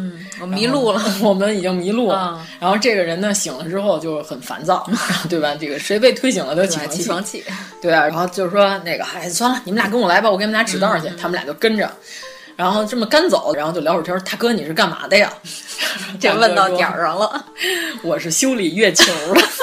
说大哥，我们只听过修理地球的，没听过修理月球的。嗯，说什么？你再说一遍。嗯他说我是修理月球的。然后呢？月球上种地的吗？莫非？嗯，而且呢，大哥这时候可说出惊世骇俗的语言了啊！嗯他说：“君之月乃七宝合成乎？”他说：“你知道吗？月亮啊是由七种七种元素，元素合成的。”天哪！这话什么意思？月亮乃是人工制造，并非天然。哇，这鸡皮疙瘩嗯可就起来了。啊对，然后呢，他还说什么呢？月是如丸，说你别看天上看着月亮是个圈儿，好多人以为它是个饼，嗯，其实不是，它是个球体。月饼里边有七种馅 儿，那是该死的五人儿、七人儿月七饼，人儿月饼，太欺负人了月。式如丸，对，嗯就是月亮的形状像像个球，是个球，是你看个球体。从那个时候开始说月亮是个球了，对还不是个饼。对他刚才就对说他是月式如丸嘛对，他说这个其影日烁其凹处也。嗯然后呢，说的是什么呢？你看这月亮上头有黑的，有白的，是吧？那个黑的呀，不是嫦娥跟玉兔，那是月亮上面的环形山和凹槽，嗯对嗯太阳照在上面投下来的影子。这是个唐朝人写出来的故事，而且是唐朝以前发生的事儿，因为它也是口口相传的。对啊，咱就甭管它是啥时候吧，反正它是个唐末的文章。嗯对这个写出来的时候，就非常惊世骇俗嗯对了，已对经。对，然后呢，常有八万两千户修之，嗯，就是说什么呢？我不是独立个体，那月亮上全是人，我们一块儿修理 月球，我只是其中的一个嗯工作人员，等于证明唐朝那会儿月 亮上已经有人了，啊是有人的哇在修理月亮。因为月亮是个合成的东西哇，是个人造的东西。现在甚至都有这个说法，对说月亮的体积和质量严重不符。嗯，说有可能它是个中空的东西。 所以月球的背面还是 有一些擎天柱说了， 威震天不是有吗？ 看过，知道。 嗯，然后呢，说着呢，打开包袱，对吧？打开了包袱，有金凿术士。这俩人不认识的工具嗯叫相斧子，搞不好是激光笔，反正谁知道是什么呢？就是可能是个 iPhone 也不一定，反正就是它看着是又像斧子又像工作用具。然后这俩人就啧啧称奇啊，嗯然后呢，同时这个白衣人呢还拿出两个饭团一样的白色的球，嗯，呃闪烁着光芒，说你们俩把这吃了，嗯，包治百病。哇塞，那应该是同仁堂出的蜡丸儿、嗯 对是啊吧？，他说分食死，虽不足长生，可一生无疾耳。嗯哇嗯就是你虽然吃了这个长生不老是没啥戏，但是你能一辈子不得病哇塞，我都想要！啊！这个是不是人免疫球蛋白啊？哎，有可能提高免疫力，一辈子不胸生腺病五 态。啊！然后就跟这俩人哎，这个说东西是可行的呀！现在其实是我觉得努把的力气是可以制造出来的。对，但是你看这里边就有好多这个古代故事，是吧？嗯而且他穿了一身白的衣服，特别像今天的这些科研工作者，对对对或者宇航工作者，嗯对嗯，就觉得很有可能、啊，来到地球观察游览一番，是吧？累了，睡着了，被两个路人给摇醒了。说看看地球上的人已经发展到什么样的文明了。对，其实古代有好多说这些咱们不知道的事儿，嗯是吧？或者说你觉得不可能的事儿，其实你细琢磨也不是没可能。你嗯看他说有鸟儿能说人语，你听着啊不可能，后来你一想，鹦鹉不就能说人话吗？是吧？嗯对，这只是描写神奇，你细想还真有可能。嗯对，然后呢，这个人，这个修理月球的人就说：“你们俩就顺着这儿走吧，从这儿走就到官道了。”这俩人就迈步向偷前，偷收起了自己的 GPS，啊，并没 哎拿着手机， 嗯，趁他们俩不备，嗯偷偷看一眼。从头到尾都没有后续，他们俩有没有服食这个仙丸，之后再怎么着就没有再说了。 哎呦，又是一个没头没尾的啊，故事。我们都非常喜欢这个故事，嗯啊嗯这外星人啊，天纸卷。 对，呃，还有有一个这个僧一行还是叫僧一行呢？那个哎呦，这我可不好说。啊，咱就说有个和尚行吧吧，。行吧，啊，这是可以。他非常的博学，无所不知。这大哥，并且还有一些艺术。他小的时候家里特别穷，他学佛的时候呢，是旁边有个姥姥，每天就给他供钱，供他学习。结果他长大了之后呢，就开元年间已经是非常有名的大国师了，被皇上都重用了。他就想着我得怎么报答这姥姥。结果呢，有一天这姥姥的儿子因为杀人被捕了、嗯，被捕之后呢，这个姥姥就求他，就是他还没结案呢，就说能不能跟皇上说说把我儿子放。这个和尚说：“那这可是人命大事儿，说您要跟我要千儿八百万呢，我马上给您。”就这事儿有点不好不办好办呀，然后这姥姥就生气了，说什么啊我这平常我哈给你这么多钱，关键时刻用不上你，你就指不上你，真是我这呃哎白养活你，跟和平他妈似的，就开始哭泣是吧？这个我可怎么活 哎呀？嗯，和尚在后面一直赔礼道歉。后来呢，这个和尚有一天就想出一招来，说那就这么着吧，挑来了两个工人，在咱们长安城有一处废园，然后你们哪天哪天去啊？你们俩拿着这个布口袋去，凡是当天进入这个废园的野兽，你们一只都不要放过，全都给我逮起来。嗯。结果他们就进去了，进去之后呢，就这俩人在园子里等着，发现呢进来七只小猪，这个什么喝水，什么吃豆儿， 什么解墙头扔出去， 我的天 哪，然后呢，我都没敢往那儿 讲。这个七个小猪就被这俩人全逮住了。逮住之后呢，和尚就说：“好，这七个猪咱们就把它们封死在这里边儿，七龙珠，不要和别人声张啊！这个七龙珠给我放好了，我们晚上要召唤神龙了。” 对，与此同时呢，当天晚上皇上连夜召见，就说什么呢？青天剑说发生了大事儿。僧人说怎么了？皇上说北斗七星不见了。说啊，青天剑说呀，曾经有火星消失的事儿，但是呢，北斗七星同时不见，从来没发生过。说这天要降大异象，这可能是对国家的警示。说这个国师，您看这可怎么办呀？和尚微微一笑说：“皇上，您别害怕，咱大赦天下。哦大赦天下，第二天马上北斗七星就回来。哇 塞，皇上说 OK，大赦天下，这姥很有姥的道理儿子没事儿了，杀了人的罪都能抵过了。第二天他把这小猪一放，然后这个天上北斗七星又重现了。那这个和尚他 会妖法，和尚逮小猪的故事啊，嗯， 嗯，非常精彩。皇上还是多注意注意这大国师 吧，这随时可以篡位。嗯，你看太史奏北斗一星剑，凡七日而复。七天之后，所有的小猪都回来了。嗯，但是我觉得这和尚三观有点问题。嗯，那人被杀的家属呢，人家就是想杀人偿命这么简单的道理，这个要求就不能实现。行，天指，咱们这个算讲了两个小故事嗯，啊，讲你最喜欢的纹身吧。哎呀，太好了啊，纹身故事，嗯嗯，情之卷，嗯啊，这个专门就讲刺青与纹身的对唐代人对刺青的看法和跟我们意今见。天接到大妈的看法是一样的。对，只要纹身都不是好 人，嗯，就是这个东西自古在中国、嗯非常流行。其实，嗯定位和现今不同，就是现在是一种艺术，嗯对吧？是一种年轻人展现自我个性的一个手段。 嗯，比如纹一个一切从心，什么怂，一低切怂保，嗯，所有事儿都怂，真的看不出来啊。但是在当年的唐朝，那就是路边儿的小地痞，呃，对吧？啊嗯非常喜爱的一种一 些事社会闲汉所进行的事情，记录了当时社会的事对实对。这个里头有好多故事，都是很有可能是段成式亲眼所见或当年的热搜，嗯对对吧？幺八幺八黄金眼， 看着就像幺八幺八黄金眼，你知道物。吗？我就特别喜欢那个左胳膊上纹“生不怕京兆尹”，右胳膊上纹“死不畏阎罗王”，对 对对，特棒啊！咱从这嗯儿从头说起，长安街头嘛，一堆打架斗殴的人，嗯关键他们什么呢？他们还剃秃了，哦，秃头，哎呦，那就是嗯红星社剃秃了。了还刺青。你看这个《长安十二时辰》里没有表现这伙人啊，熊火帮还都有头 发，对吧？不敢露出纹身和剃光，剃光了，那就是大逆不道，太嗯就是叛逆狠人，特别叛逆了。哥们儿就是狠了，啊头发剃光，然后露着纹身。熊欣欣都不敢这么打扮， 我跟你说。关键是最可气的是什么呢？捉羊夹击人，手里拿着啃剩下的羊棒骨到处抡人，这个行为又非常油腻，又非常非常 low 疼痛。 你说你这羊棒骨那儿一身油。那个年代衣服又不好洗，是吧？丝绸，呃，麻制品，是吧？丝制品，棉那会儿好像还并不作为主流的使用。你说你弄人一身不油，但能集集人，还能恶心人。这就跟用榴莲打架是一哎样的，文玩核桃，武 玩榴莲，请往我嘴里扔， 谢谢。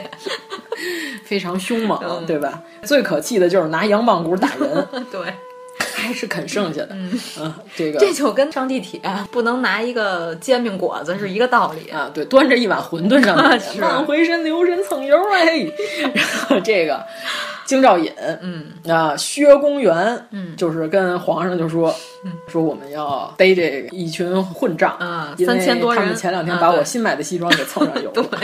他写的逾三千，约三千余人，嗯但是呢，后来有一个版本说是誊抄的时候是有问题，说记录应该是三十、多写了嗯多写一撇。撇儿，我也觉得不太可能在长安街上 是有吧三千流氓。不是，他说悉数杖毙啊！你想在哦长安大街上死三千人，那怎么臭气熏天啊？嗯三十、个人被打死是非常有可能的。这个小帮派，对吧？就是喜欢我变秃了也变强了的这个小帮派， 一拳超人，超人帮嗯而且这个京兆也非常狠啊，沉尸于世，嗯对吧？行人于闹市，就是为了给你们看的，为了吓唬你们。你看看这个作恶多端的嗯犯罪分子，他们平常就喜欢用羊棒骨蹭人一身油。你看，我们今天把他们打死，杀嗯鸡给猴儿看。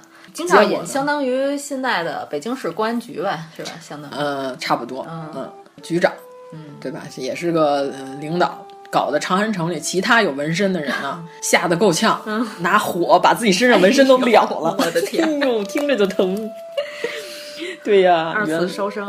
原文。世人有点清者，皆至灭之，就是用哦火都把自己身上的纹身给了了。有点俞灏明， 哎呦，那你 先啊我先 Q Q 又吧不你先 Q 完。那一后背的疤了，真没想到那么一大片嗯对，啊！呃然后竟然都是真的。这个到年底我们要颁对对一这个我们要奖好好说给俞灏明同志啊。俞灏明老师是我们非常呃，崇敬的一个演员 对对对，不容易，不容对。易对对对主要是近些年来他的演技，大家都有目共睹，蹭蹭的嗯攀升。对他已经脱离了雷震宇的 这个领域了。可以去看雷震宇啊你看雷震宇那俩人现在还演成什么德行哎真啊是？你看他现在他们已经不是一个次元了。嗯，然后好好说啊，大宁坊有一个吏者叫张干，也是一个猛人，也是一个狠人，左胳膊刺着“生不怕京兆尹”，右胳膊写着“死不畏阎罗王”， 就这么。么一款。嗯，对对对。嗯然后还有一个呢，也叫王丽，嗯，在身上刺的是花鸟鱼 虫，啥都有对，池蟹、草木、鸟兽无不悉具，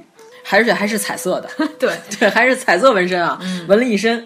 然后这俩人呢，都被京兆尹打死了，哎真太惨了。嗯对呀、 你这不是你不是不怕吗？嗯，对吧？直接打死了。当时的人对纹身的这 个，哎，这儿还有一个跟你那个差不多，就是说有一大哥特别喜欢纹身，还特别喜欢白居易， 脖子以下 纹满了白居易的诗。对对对。 然后他召见朋友的时候吧，把他推精光给朋友指， 哎，你看我这句在这儿， 这句在那儿，啊，这然后就是全日制小学课本上册，对嗯你看看这个然后后背上呢，他都不用看，嗯大轩搓搓如丝鱼，对，小轩搓搓搓搓他 他呀，这得好好搓 搓。小学搓搓如丝语，管它是什么呢，反正我就瞎背 了我。大猪小猪圆， 七个小猪不在天 上。嗯嗯，主要他后背上的纹身呢，他都不用看，他能给指对了。嗯说这句，你看是不是这句？对，好多人就拿它当一个人肉白居易诗集用啊，对对对嗯就把它叫出来，说大哥给我们看一下这个，还有这种在身上刺谐音梗的，我也真惊了。嗯，蜀小将韦少卿，少不喜读书，就喜欢纹身，在身上纹了一棵树，树上几鸟数十，树下边呢挂着一个镜子，镜子上系着一根绳索，旁边有一个人牵着这根绳索。他叔叔就问他这什么意思呀？他就说：“叔，您难道没看过张燕公的诗吗？晚镜寒鸦集， 这还说的写是错这个。了， 对，还写错字，啊，对，嗯特别棒。看看这个，这个特别逗，叫崔成宠，嗯邵从军，他年少的时候啊，善驴驹，就是不光有马 驹，对吧？骑不骑马的时候可以骑驴玩这 个，打的一手驴球，哦，对对对对，有这个有这个。功夫非常玄妙嗯啊，就是在打驴球方面是一把好手。 他特好玩儿，他什么呢？他身上刺了一条蛇，嗯嗯嗯这个蛇是咋刺的呢？始自右手，嗯，孔雀舞雀之灵大家见过吧？对对对对这个手开合就是这个蛇的嘴嘴，呃，食二指，在食指上呢，蛇身绕着手腕转了一圈儿，嗯顺着这个手臂一路环绕，围绕脖颈，啊又下到肚皮。啊，平常的时候呢，他接待客人。一旦喝醉了，他喜欢干什么事儿呢？拿着这个手就玩这咬你， 对，跟个傻柯基一样，对，特别咬你，逗人，客人也不以为意，跟他一起哈哈大笑。嗯，关键是他这句话写的是，一般抓个戏子就嗯说蛇咬饵， 对对对对，一般就是抓一个娱乐的这个幽人灵员，不是屋里飘的 幽灵啊，是戏曲工作者。嗯演戏的这帮人还挺配合他，他一说咬你，然后这帮人就哎呀好疼呀，然后就在屋里 嬉戏，配合他啊，这个场面非常生动啊，有趣。呃，李夷简是当时的西川节度使，哦，嗯，然后就是他听说了有这么一个无赖，这个人叫赵高，以这个刺青来躲避司法惩罚， 非常的可气。这个人，他身上有一个毗沙门天 王像，就是多闻天。他纹了这个天王呢，就是他犯罪分子，每次干了一些值得被打的事儿呢。嗯行刑人啊，一般也是没什么见识的愚昧之人，一看啊，这个天王我我可不能敢打啊能打吗？我可不敢，有点像乌鸦老师是吧？ 这个在演戏的时候说让你摔碎关老爷，导演这个怎么能摔呢？这个是个关公啊，这开玩笑呢，这个不能摔，不能摔，非常可爱的拒绝。就是说，这个天王像我们哪儿敢打呀？这是以此逃避北欧，对吧？民间智慧， 用错地 儿了。就是好几次都没打成。嗯，结果呢，他越发的蛮横，说你看没有，老子犯这么大事儿，他们都不敢动我，就因为我身上有天王像。嗯，然后结果这个李简把他逮着之后就疯狂的揍，他说你们就给我打到他这天王像坏 哦了为止。看不出来是天王就行，对，看不出来是天王就行了。嗯，就是不算亵渎神明嗯。好几根棍子都打 折了，结果这大哥太惨了嗯嗯就是一直被殴，是吧？数三十余不绝，嗯打了三十多棍哎子。过了两天，这个赵高啊，嗯浑身痛苦，拖着这个病 体，还跑到衙门来耍无赖。他嗯说什么呢？能不能帮我把功德箱修理一下？ 他说自己是功德箱， 然后身上背着天王。他说我这个功德箱被你们打坏了， 你们能不能给我修一他下？哎原文怎么说的呀？这句话，起修理功德 且，对，你们把这个像打坏了，哦我对的吧？太不要脸啊了！！你们来把这个钱给我，得把重新把这像修一下啊！这是挺欠揍啊的，我这觉得不要脸对，自命为功德箱，嗯非常不要脸。嗯，纹身的故事差不多了，我要说一个，其实《九阳杂俎》里边记录了好多醋坛子的故事。哦，哎，其实这也是纹身，这对都对对是对情志卷里的对，啊。你是不是说的是房如房父父的老婆对房如父的老婆？嗯，他媳妇儿呢就是一大醋坛子，嗯他们家的这些婢女都不得浓妆高髻，就是不许化妆，嗯不许把也不许头发，盘头哎对对对对对，就是有多瘆得慌，啊大白脸，头发都散 着，太吓人了，啊真可怕。就有多素你给我化多我素，可不敢在他们家对待着。，嗯我老公不能看你一眼，要看的话你就完了，就这种。有一个新买的女婢呢，可能是不知道他们家这规矩，嗯然后这个妆呢就稍微的化了一下，然后他这媳妇儿就怒了，说你喜欢化妆是吗？嗯我给你化化，如好妆也， 我我为乳乳妆，我给你化化妆。哦然后他是怎么干的呢？给他纹眉，嗯，对吧？这是纹眉吧？乃令刻其眉以清填之，用刀，嗯，把他的眉毛给刮了，刮了呀啊就是剌掉了肉，然后里面填上了刺青的青。哇，这个， 你说以看来清还是得填买之一个译 本吧，要不然我理解错了。啊，填之就是说他把原来那块肉给挖掉了，给他弄了两个韩式半永久，那就不是半永久了，韩式永久啊给他纹了两个小心的眉毛，太可怕了。然后烧锁嗯梁，烧他的眉心， 又烧他的眼角，我的天嗯呀，那不就瞎了吗？不是就把他眉心给烧成香菱了，得来个疤了，红高梦的香菱。嗯就是把这些本来应该拿笔画的部位，全给你弄成永久了。嗯，对，嗯，哇塞，太可怕了。他不是嘛，皮随手胶卷，嗯就是烫完之后皮就卷起来了呀。对对对对嗯，哎我太恐怖了，嗯，以珠复之，嗯就是他给它烧坏了，还给它涂上红，这太可怕了，这啊就个是大姐。对，然后所以就是集加脱，结干儿了以后，对，就像化妆了一样，那不就毁容了吗？对，就是毁容啊，非常可怕，哦太可怕了千万别到他们家做婢哎女。呀，不过呢，这个唐朝的奴隶。嗯，这个身份非常低贱，嗯，和马牛这我的马的大牲口其实是一个水平的，所以老说于贤基不是把他的婢女打死了，最后就是判的罪是他杀人罪嘛，其实是看中了。对、我感觉其中必有深意，到时候咱们以后有可能再讲其他再说。就是说于贤基其实打死他的婢女，相当于什么呢？虽然这个行为会可能上幺八幺八黄金眼，就是说我在家虐待我们家的狗，嗯把它打死了，大家会谴责你，但并不会判死刑。咱们现在不会说我杀死一条狗就给你他给他判死刑，对吧？同样的，在唐朝，我杀死我们家的奴隶，我也不会判死刑，顶多就是如果有动物保护法，可能拘几天就没事儿了。所以于玄机这个死刑是非常重的罪。嗯，然后还有一个叫杜甫金，这个是收录在刚才咱们说的《诺高记》里边的一篇。嗯，就是说这个刘伯玉的媳妇儿段氏，又是一位姓段的女士，也是一个大醋缸。段娘子，对对对。然后这个刘伯玉呢，喜欢在他媳妇儿面前背诵这个《洛神赋》，啊、他媳妇儿就不高兴，就说你就喜欢洛神，你就不喜欢我，对吧？我要是他媳妇儿，我也得 不高兴。这相当于什么呢？有一个男嗯的天天在你面前刷抖音不心动 挑战，哎，媳妇儿，你看这小妹妹真好看、啊真好看，你 看，这简直就是挑战妇女的底线。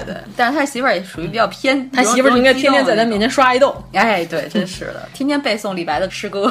得被这个潘安啊，行行行，咱们俩看谁扛得过谁。嗯媳妇儿吧，就是比较刚烈啊。跟他吵完这个架呢，这天夜里他媳妇儿就跳河自杀了。哎呦，因为老公刷抖音就跳河 了。对，死后七日就给她老公托梦，说你不是喜欢神吗？我今天就变成神。哦她老公醒了以后呢，发愿说终身不再渡河， 说吧，他媳妇儿现在已经变成水鬼了，感觉。然后就哎呀，真可怕！嗯，他媳妇儿所在的这条河吧，传说有妇人渡此河，衣服妆全都坏了，哦 就是专门本着这一块的。这是卸妆水儿，对对对，渡不了美女。 香奈儿卸妆水儿，这些女士们如果想渡这条河，就得先卸 妆，哦然后穿的破衣烂衫才敢走。 呃，就特别有意 思。嗯真是一条好河。嗯卸妆水儿可以，真是。嗯自此之后呢，这条河就成为了富人们判断美丑的标 准。如果难看就不会卸对对妆，对对直接走过去就对对行对，对非常安全。哎呀，特别有意真思，是太可怕了嗯。对嗯那我看看还有什么补充的啊？我再看看其他的卷里边儿，咱们再饶俩。嗯嗯，怪术卷，嗯能人异士、哎呦啊，这个咱随便瞎讲几个吧。嗯，呃，张卫公在四川的时候有一个僧人叫难陀，嗯这个难陀呢得如幻三昧，他已经掌握了人世间所有的幻术的法门，功法非常高深。有一天呢，他到四川，人一看呢，他身边带着仨尼姑，人就是这个当官的说这成何体统、是吧？和尚是后边跟着三个尼姑在这路上走，这个有伤社会风化，风化对吧？这搁在咱们现代也看不了你在街上看着也很怪异也很诡嗯异，对对吧？和尚只能和和尚走在一起对对啊。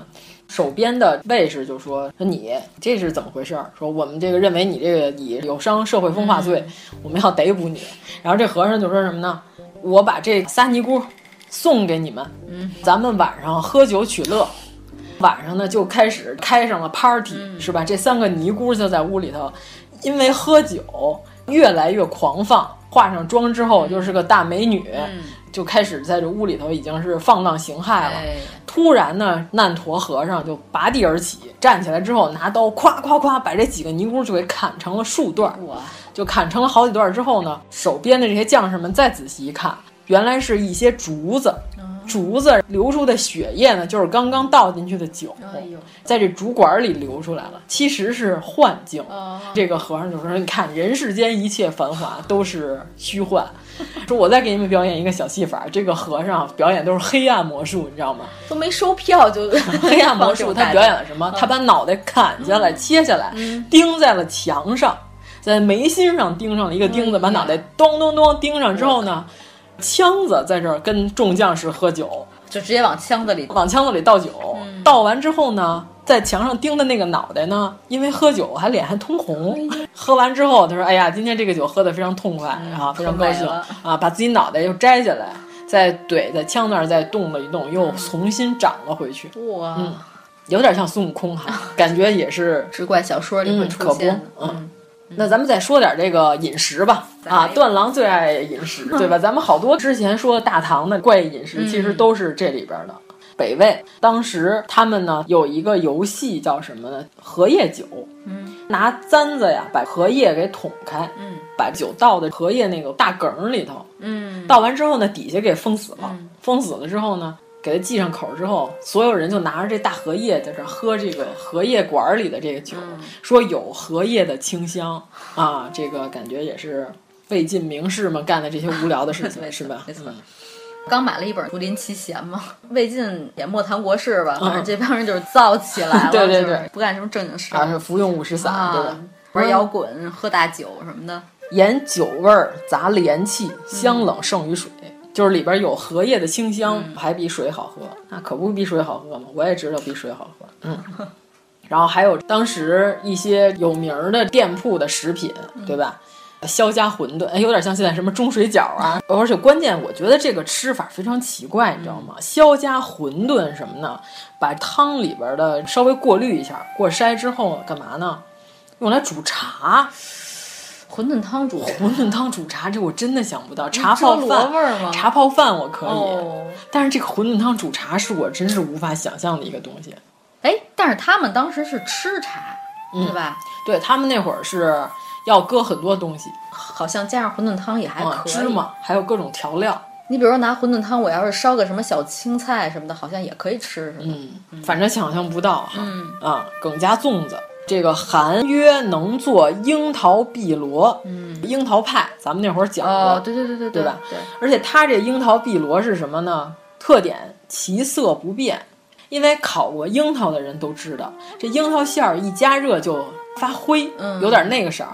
它这个樱桃碧螺烤完了，樱桃派把这切开，里边儿还是樱桃馅儿饼，里边儿还是红樱桃，这是它的拿手绝活儿，其色不变，有一些厉害。冷糊突块生鱼片儿。哦，对吧？鱼肉片儿，这个特别有意思。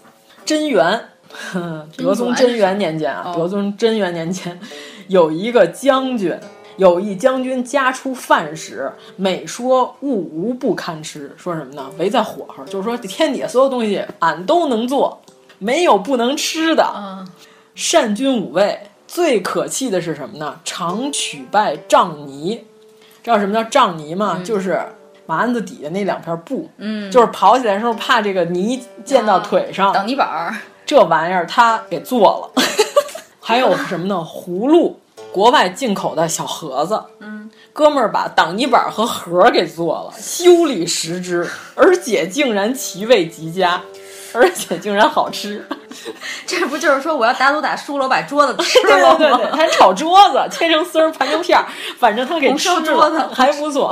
哎啊、呀，这个有点意思了。嗯软炸挡泥板儿、是吧？清蒸小盒子全给吃了，而且其味极多佳。缺嘴啊！这个嗯，真真是不可思议。嗯皇上命令一个叫齐士生的人养樱桃，说这个人在杂交樱桃方面可能是有一些厉害。剑术啊，这可能是植物学方面的专家。咱们现在的樱桃是是按农历算啊，五月中，那咱们现在六七月份了啊，这个樱桃都不落。就是按说果熟了就应该能摘下来了。他说这个樱桃他能给你养到这会儿都不掉下来，那就会变得很大。不，皮皱如红柿，就是说什么呢？就变得跟那个，呃，快要下汁儿的那些柿子似的，皱皱巴巴的。但是，甜度加倍，啊其味数倍，哇塞，谁都不知道它是怎么种的，啊！你说当年就有这些水果植物培育方面的专家， 树上直接结果谱，对对对对对，有点儿有点儿，哎呀，太专业了， 这个形容太专业了。 啊，你看看这一个吃挡泥板儿的，一个种果脯儿的， 这都是什么不靠谱的唐朝人？ 种太阳一样。嗯，好，那咱们这个就算赠送完了，嗯嗯给大家说的差不多了。好了，嗯，那咱们再夸奖这本书几下吧。这本书如果以后有机会呢，也许我们还会再讲讲。对，再细看看，我们再有一些心得，嗯对再跟因为大家分享一下。嗯我们今天是贴合中元节的主题，主要讲你看坟、盗墓、对对对闹鬼儿，嗯对吧？都是一些奇闻异事。对，以后我们有机会再把这个《酉阳杂俎》里边其他的卷回目再给大家好好讲一讲。嗯嗯，就对那你谁能想到唐朝人写灰姑娘 呢？是吧？那天你还说呢，就是说这是中文的厉害之处、嗯啊！就你看唐朝人写的文章，我们今天读起来毫无障碍。对啊嗯可能有一点点障碍，但是基本上没什么障碍，大部分能看懂啊对，嗯然后你现在说让一英国人看古罗马文，肯定没对啊，戏你你把一英国人摁那儿，你说你给我读点拉丁语，完了，肯肯定不可能，他读不了。按地理位置来讲，咱们应该是把一个意大利人摁在地啊上，是他是读拉丁文，但是他也读不了呀，是吧？他不是专业研究这个的，他肯定不认识。但是我们可以，嗯嗯，这个就是我们中华文化的厉害之处，从头到尾没有什么特别大的障碍。看这个书，嗯年年几千年嘛。照着我们刚才说的这个回本、是吧？中华书局出的，对对对，就是买不着实体书，可以买影印本嘛。这个啊那这也淘宝可以。哈。我好多买不着的书都是买的 PDF 的、哦啊，挺好，又不占地儿，多好呀。嗯。但是 PDF 唯一的问题就是什么呢？容易买一百多本回家一篇都 不看，买纸书还有可能翻对对反对啊，对这个是最大的问题。嗯对是这样的。好，就是向大家介绍一下《酉阳杂俎》。虽然它的名气没有《聊斋》那么大，没有《子不语》那么大，但是它是一本儿有趣的书，它是真的有趣。因为是一个无所事事的人，嗯天天就琢磨这些，然后对写的这本书。我们重点讲了这些，但是它并不是全是这些，嗯还有一些奇花异草，还有地理志，对吧？记录了很多这奇怪的地理。对，你看人家暨大学士嗯写书，但人家有本职工作，对吧？人这只是业余时间写书。对，然后段成式先生呢，就是专业的专业的呃无所事 事，对，啃老坑爹啊，跟着他爸就作为他爸的寄生兽，嗯然后一直在写书。对，而且你看他写的非常有道理，就关于地理方面，是吧？还放地图炮，嗯啊是吗稀土人美，好土人丑。肥沃的土地，富庶的土地上的人长得就好看，哎呀贫瘠地区的人长得 就丑。这。咱们不能这么说，但是就是很还是有些道理。啊 对你仔细琢磨，嗯，仿佛是这柴火妞儿是不太行啊啊！这个段成式同志写这这些地图炮的这些地理语言 是吧？嗯他不是专门记风物志啊，他要发表自己的看法嗯啊。大家到时候都好好的看一看这个《酉阳杂俎》。好，那我们这今天期就好，谢谢大家，拜了个拜。拜拜。如果您喜欢我们的节目，请在微博和微信公众号搜索“一九八三毁三观”，给我们留言，告诉我们你的三观故事。